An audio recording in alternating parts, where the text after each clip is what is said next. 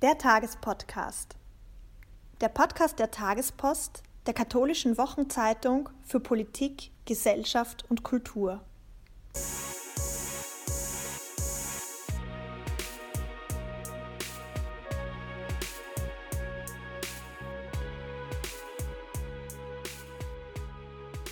Ich bin Emanuela Sutter, Volontärin bei der Tagespost und ich bin heute im Gespräch mit Regina Einig, der leitenden Redakteurin des Kirchenressorts, die auch das Thema der Woche betreut hat. Regina, kannst du uns kurz erzählen, um was es im kommenden Thema der Woche genau geht und wie du eigentlich auf dieses Thema gekommen bist? Ja, im kommenden Thema der Woche geht es um zwei Heilige, zwei Reformer der katholischen Kirche, die heilige Teresa von Avila und den heiligen Ignatius von Loyola. Ähm, ich bin darauf gekommen, weil wir im März den 400. Jahrestag ihrer Heiligsprechung feiern.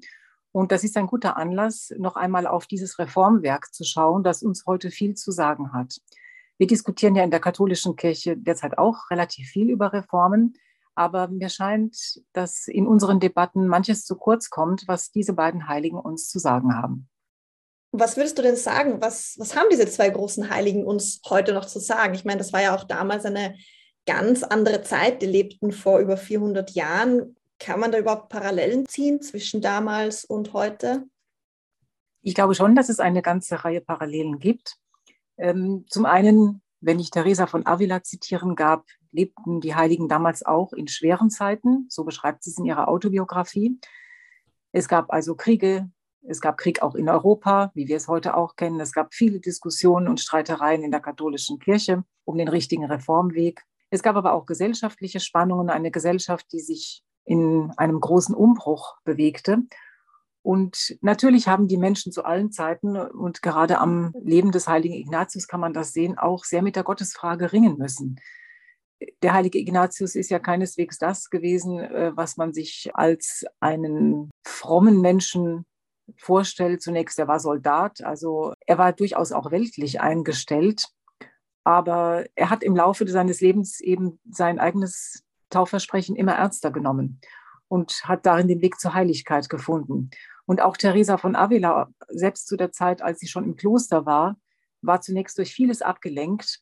Sie schreibt von den Eitelkeiten, die sie selbst im Kloster noch in Anspruch genommen haben. Also es gab sehr viel Ablenkung, was äh, sie vom Wesentlichen im Grunde ferngehalten hat.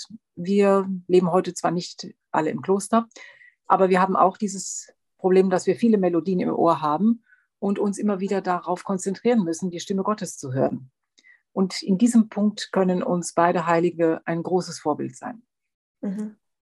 Ja, das finde ich interessant. Also man denkt ja oft heute so, früher war alles besser und früher war irgendwie alles und jeder schön brav katholisch. Aber ähm, ja, das stimmt einfach halt so nicht. Das, das finde ich interessant. Beim deutschen synodalen Weg ist ja die Reform der Kirche so ein Schlagwort. Ähm, und wie du schon gesagt hast, jetzt Theresa von Avila und Ignatius werden ja auch als Reformer der Kirche bezeichnet, die die Kirche halt bis heute irgendwie prägen. Was würdest du denn sagen, unterscheidet aber die Reformvorschläge des synodalen Wegs von der äh, Reform dieser zwei großen Heiligen? Ich glaube, zunächst einmal ist die Perspektive dieser beiden Heiligen eine ganz andere gewesen. Ähm, sie nehmen wirklich konsequent Maßstab an Christus und am Evangelium. Und sie haben auch einen grundsätzlichen Respekt vor der Kirche und vor ihrer Tradition. Es ist also nicht so, dass die Kirche sich der Welt anpassen muss, um, wie man so schön im Deutschen sagt, anschlussfähig zu werden, sondern wir müssen anschlussfähig werden an Christus. Das ist sozusagen eine 180-Grad-Wende im Blickwinkel. Und ähm, es besteht auch nicht dieses grundsätzliche Misstrauen, um nicht zu sagen eine Ablehnung oder Abwehrhaltung gegenüber der Tradition und der Lehre der katholischen Kirche. Ähm, ich vermisse im synodalen Weg auch einmal den Hinweis auf den Reichtum in der Tradition der Kirche, auf die Texte, die uns heute auch noch eine geistliche Nahrung sein können und aus denen beispielsweise Teresa von Avila und Ignatius von Loyola sehr wertvoll auch äh, sehr wertvolle Erkenntnisse gezogen haben und aus denen sie auch gelebt haben zu einem Teil.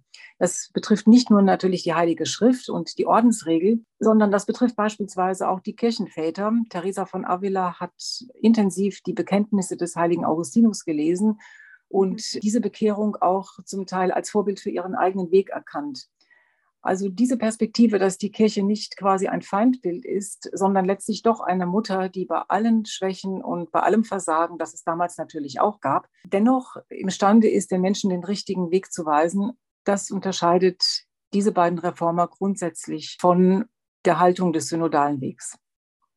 Habe ich das noch richtig verstanden, dass die, die Reformen der beiden einfach zurückgehen auf ein ja, intensives Studium oder eine intensive Beschäftigung eigentlich der Kirchenväter oder der Heiligen, die vor ihnen gelebt haben? Also für Ignatius von Loyola war sicher die, ähm, der Weg der geistlichen Exerzitien vorgezeichnet. Er hat äh, lange auf dem Montserrat Exerzitien gemacht bei einem Benediktiner-Abt und äh, dessen geistliche Übungen waren natürlich stark an die Benediktsregel angelehnt mhm. sodass Ignatius seine eigenen geistlichen Exerzitien, die ja sehr berühmt sind, ähm, nicht einfach frei erfunden hat. Also er hat das Rad nicht neu erfunden, das Exerzitienrad, sondern er hat hier, wie gesagt, ein Vorbild gehabt und auch aus den eigenen Erfahrungen in diesem Benediktinerkloster geschöpft. Natürlich gibt es noch andere Einflüsse. Also auch der heilige Augustinus ist nicht das einzige gewesen, das Teresa von Avila geprägt hat. Ähm, Teresa von Avila hat insbesondere sehr aus dem Gebet gelebt. Und das ist auch ein Punkt, der beim synodalen Weg sicher einmal über, zu überdenken wäre. Ähm, diese intensive Gebetshaltung und auch ähm, die Einstellung, man muss im Grunde genommen radikaler am Evangelium selbst Maß nehmen. Im Falle der Teresa von Avila bedeutete das, die eigene Ordensregel mit besonderer Konsequenz zu leben. Ähm, ist sicher ein Punkt gewesen, aber natürlich auch das ganz normale Instrumentarium der Kirche. Also die Beichte zum Beispiel spielt für Teresa von Avila eine große Rolle auf ihrem geistlichen Weg. Und ähm, dann kommt als ein Faktor sicher hinzu die Unterscheidung der Geister. Mhm. Das kann man gar nicht so radikal voneinander trennen, die Beichte und die Unterscheidung der Geister. Denn eine gute Beichte ist immer eine Hilfe dabei, die Geister zu unterscheiden. Aber ähm, Ignatius von Loyola hat diesen Ausdruck eben sehr in den Vordergrund gestellt, die Geister zu unterscheiden. Denn beide Heilige hätten sich sicher gehütet, einfach auf Mehrheiten zu bauen.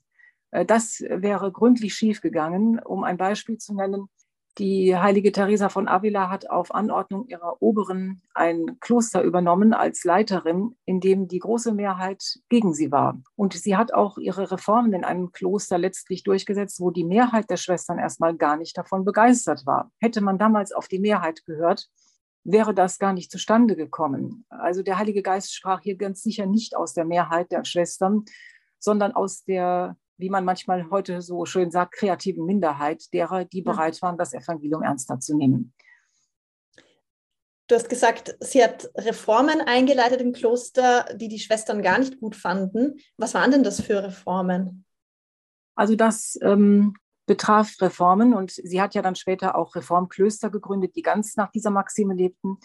Die betrafen zum Beispiel die Armut. Also die hm. Klöster hatten damals üblicherweise Einkünfte, heute würde man sagen Stiftungen, die den Lebensunterhalt garantierten. Teresa von Avila hat eingeführt, dass Klöster ohne feste Einkünfte leben, sondern sich zunächst einmal durch die Handarbeit der Schwestern finanzieren. Ähm, das diente dazu, dass es keine Mehrklassengesellschaft im Kloster gab, sondern nämlich die höheren Töchter, die von ihren Familien nach gutbürgerlichen Standards eingerichtet wurden und die ärmeren Schwestern. Es hat eine gewisse Gleichheit unter den Schwestern geschaffen und das mussten auch alle mit anpacken. Also keine konnte von sich sagen, ich mache mir die Hände nicht schmutzig. Eine Besonderheit war eben dieses intensive Gebetsleben, also diese zwei Stunden des persönlichen inneren Betens, wo man die Freundschaft mit Christus sucht. Es scheint mir bei beiden Heiligen ein ganz wichtiger Punkt, dass Christus hier als Freund gesehen wird und mhm. nicht sozusagen als ein Politpartner äh, in dieser sehr politischen Debatte des synodalen Wegs, wo es ja ständig um Machtfragen geht. Ja? Und ähm, diese Freundschaft mit Christus ist ein Gedanke, der ähm, sehr prägend ist für beide und der im Grunde ja auch dem christlichen Leben erst seine Erfüllung geben kann. Das christliche Leben ist ja bei weitem nicht ein Parieren gegenüber irgendwelchen Geboten, sondern es ist eine sehr persönliche Beziehung zu Christus, eben diese Freundschaft. Ähm, sonst hätte es ja im Grunde auch gar nicht die Kraft, um Menschen ein Leben lang zu faszinieren. Denn ähm, wer sieht sich denn sein ganzes Leben lang nur als Befehlsvollstrecker? Okay, also du sprichst an, ähm, ganz prägend war Gebet, die Beichte und diese, diese Bekehrung und auch die persönliche Freundschaft zu Jesus. Glaubst du, sind das solche ähm, Tipps dieser großen Heiligen, die Sie auch für uns heute hätten? Ich denke, es gibt äh, viele Tipps, die uns diese Heiligen heute zu sagen hätten. Das erste wäre, dass wir uns wirklich am Willen Gottes orientieren und nicht so sehr ähm, der Anmaßung erliegen, selbst die Kirche neu zu erfinden. Äh, die, die Kirche ist kein unbrauchbares Vehikel. Also sie hat diese Schätze da, die Sakramente, die, ähm, äh, sie hat die Texte da, aus denen wir heute schöpfen können. Also es lohnt sich in der Kirche zurück zu den Ursprüngen zu gehen. Und ähm, ich denke auch gerade die Beichte ist als ein Mittel der persönlichen Bekehrung äh, nach wie vor aktuell. Da hat sich seit den Zeiten der Teresa von Avila und des Ignatius von Loyola nichts geändert. Ich glaube auch, dass beide Heilige uns einfach zur Redlichkeit und zum gesunden Menschenverstand ermutigen würden. Die Redlichkeit zum Beispiel gegenüber den eigenen Versprechen, die man halten muss. Ähm, Ignatius von Loyola lädt dringend dazu ein, dass man auch in Zeiten, in denen es einem nicht gut geht, zu den Versprechen steht, die man mal gefasst hat. Und Teresa von Avila ermutigt ja gerade ihre Schwestern dazu, das Ordensgelübde mit besonderer Konsequenz zu leben. Sie sagt nicht, naja, wir sind jetzt in einer anderen Zeit, jetzt muss man mal die Gelübde anpassen, damit sie noch anschlussfähig sind. Nein, sie sagt, wir müssen es so halten, wie unsere Väter es gehalten haben. Und da würde man sich doch gegen, gerade mit Blick auf ähm, unsere Zeit, die ja sehr äh, nonchalant mit Versprechen umgeht, ob das das Eheversprechen ist, ob das auch ein Weiheversprechen ist, eine größere Redlichkeit erhoffen. Ähm, das zweite ist ähm, der gesunde Menschenverstand. Ähm, ich denke an ein Wort der heiligen Teresa von Avila, die sagt, die Laien sollen ihre heilige Freiheit bewahren. Ja, warum die heilige Freiheit? Weil es gar nicht sinnvoll ist, dass in einer Kirche alle Glieder nach dem Weiheamt streben. Mir scheint diese Debatte um das Weiheamt der Frau höchst fragwürdig, weil wir dabei übersehen, dass wir in der Kirchengeschichte genug Beispiele von Frauen haben, die ohne Weiheamt wirklich Kirche reformieren konnten. Und ähm, es wäre ein Zeichen eines sehr schlichten Gemütes, das einfach zu übersehen. Mhm. Und dann könnte man sagen, sind das alles eher Reformen, die von innen herkommen müssen und vielleicht auch vom Einzelnen und nicht, ähm, dass man äußere Strukturen reformiert. Ja, also man darf nicht dem Slogan des synodalen Wegs erliegen, der sagt, schon die Reform der Strukturen selbst sei quasi eine Art der Neuevangelisierung. Ähm, denn Reformen können ja auch schiefgehen und äh, auch Strukturen sind nicht ein Allheilmittel.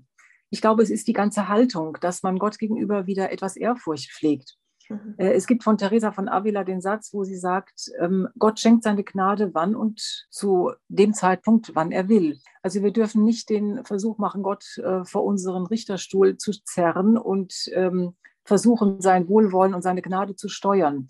Deswegen sind auch Thesen des synodalen Wegs, wie beispielsweise die These, Frauen müssen zu Priestern geweiht werden, damit sie die Sakramente spenden können und den Menschen Gottes Gnade zugänglich machen. Also diese These war ernsthaft in Frankfurt zu hören. Äh, die sind doch mit größter Skepsis zu bewerten, denn Gott schenkt seine Gnade, wann er will. Er braucht dazu zwar unsere Hilfe, aber wir sollten ihm keine Konzepte vorschreiben und einfach anerkennen, dass Gott auf einer ganz anderen Ebene handelt als wir. Es sind also Reformen von innen, das ist richtig. Jetzt habe ich noch eine letzte Frage. Es wird ja heute viel auch von den Zeichen der Zeit gesprochen, also dass wir die Zeichen der Zeit erkennen ähm, sollen und die Vertreter des synodalen Weges verstehen aber darunter, dass sich die Kirche eben endlich an die Lebensrealitäten der Menschen anpassen soll. Ähm, aber also dieses Zitat von Papst Johannes Paul II., also die Frage ist, hat er das wirklich so gemeint? Weil es das heißt ja eigentlich vollständig, also wir sollen die Zeichen der Zeit erkennen und im Lichte des Evangeliums deuten. Ähm, haben da vielleicht die Teresa von Avila und der Ignatius einen Rat, wie wir diese Zeichen der Zeit wirklich im Licht des Evangeliums erkennen können und darauf reagieren können? Weil ich glaube schon, dass wir Christen dazu gerufen sind, ähm, den Menschen von heute und ihren Problemen und generell der, den Problemen in der Welt Antworten geben zu können? Ja, ich denke schon, dass äh, beide Heilige äh, Kriterien dafür hatten, wie man die Zeichen der Zeit gut unterscheidet. Ähm, dazu gehört eben auch das Evangelium, äh, ist immer das wichtigste Unterscheidungskriterium, weil da offenbart sich ja Christus selbst. Dann natürlich auch die Kirche. Auch die Kirche hat Zeichen der Zeit erkannt. Man kann also die Kirche nicht nur mit Blick auf ein Futur deuten, und ähm, das Dritte ist eben einfach auch die Treue, die Treue zu den eigenen Versprechen. Natürlich kann man sich Neuheiten der Zeit, wenn sie der Mission etwa dienen, ähm, sinnvoll bedienen. Also da sind beide Heilige ein Beispiel. Teresa von Avila hat im 16. Jahrhundert sehr gezielt den Buchdruck benutzt. Also wir würden sagen, heute neue Medien. Sie wäre heute sicher hm. äh, auf vielen äh, modernen Medienkanälen präsent, weil sie einfach wusste, das ist der Kairos ihrer Zeit. Das hat man vorher so noch nicht gehabt. Und äh, das hat sie eifrig auch genutzt. Man muss auch sehen, welche Aufgaben Gott der Zeit stellt. Es geht nicht darum, sozusagen Forderungen durchzudrücken, sondern wo ist denn erstmal der Nächste, der die Kirche jetzt braucht? Mhm. Und äh, da haben wir sicher auch einen gemeinsamen Nenner mit beiden Heiligen, weil der Gedanke der Mission, der vielen Menschen, die noch gar keine Chance hatten, in ihrem Leben Christus kennenzulernen oder auch getauft zu werden, der war damals genauso präsent wie heute. Mhm. Und äh, dem kann man nicht aus dem Weg gehen, indem man erst einmal eine Strukturdebatte vom Zaun äh, bricht. Ich glaube nicht, dass ähm, der Mensch das Recht hat, das zu vertagen in diesem Sinne. Also man muss es heute bringen und man kann auch nicht davon ausgehen, dass äh, die Gnade des Evangeliums erst zünden kann, wenn bestimmte Strukturen hergerichtet sind. Damit würde man die Kraft des Evangeliums völlig unterschätzen. Ja, das klingt ja so, als wären das echte Geheimtipps, also die heilige Theresa von Avila und der heilige Ignatius für unsere Zeit. Danke dir, liebe Regina, dass du dir für dieses Interview und dieses Gespräch Zeit genommen hast. Ich danke dir, liebe Emanuela. Tschüss. Tschüss. Das war der Tagespodcast. Danke fürs Zuhören und bis bald.